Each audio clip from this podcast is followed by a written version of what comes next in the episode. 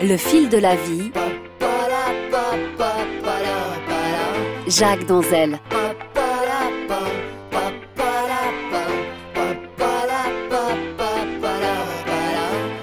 Il a presque toujours l'esprit jeune, sportif, s'intéressant à la culture, à la gastronomie, il cherche un profil semblable.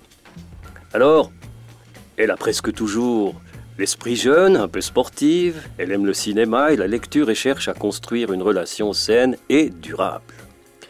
Oui, derrière ces petites annonces qu'on appelait autrefois matrimoniales et qui remplissent aujourd'hui les pages contacts, rencontres et relations des journaux les plus sérieux, et aussi sur Facebook, il y a des gens, oui, mais des gens vrais, des solitudes, des appels sincères, des rêves de bonheur et quelques illusions qu'on ne croit pas encore perdues.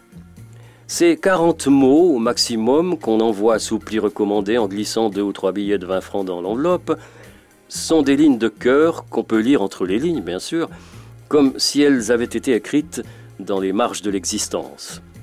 L'insecte humain suit les lois de son espèce en utilisant le radar de l'attirance, découvert chez les papillons à partir des travaux menés au XIXe siècle par l'entomologiste Jean-Henri Fabre dans son jardin provençal. Les scientifiques appellent cela les phéromones. Ces molécules, au pouvoir d'attraction excrétées par la peau, qui sont détectées par un organe spécifique situé à l'intérieur du nez. Le bon sens populaire définit la chose avec davantage de poésie en évoquant le parfum de sa peau. Les premières rencontres ont souvent été provoquées par des intermédiaires dans toutes les civilisations. Au temps de l'Iliade et de l'Odyssée, dans la Grèce antique, le père de la fiancée déléguait ses pouvoirs au Kyrios qui passait le contrat de mariage. Chez les Incas, c'est le chef de la communauté qui avait le privilège de former les couples. En Irlande, on s'unissait au moment des grandes fêtes de l'année. On raconte qu'à l'occasion de l'une d'entre elles, des mariages à l'essai avaient lieu. Les veillées, les pèlerinages et les marchés étaient autant d'occasions de rendez-vous. Dans le chef-lieu de la Vendée, en France, le lundi de Pâques était purement une foire aux liaisons, aux marivaudages et aux passions. Un chroniqueur raconte le 16 avril 1906, les trains amènent à Chaland plus de 1500 jeunes gens et jeunes filles. La recherche de compagnons s'inscrit dans la logique de notre condition. Si l'on trouve plaisir au bonheur d'autrui, c'est avant tout parce que l'autre est nécessaire à son propre bonheur.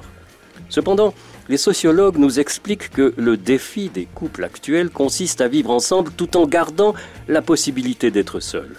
Il est vrai que l'esprit du temps n'est pas à la durée, au projet longuement mûri, mais à l'inattendu, au réversible, au capricieux, à l'immédiat, au précaire, au coup de foudre et à l'individualisme égoïste. Aucune civilisation n'est durable si elle ne donne pas un sens à l'effort, à la patience, à la générosité.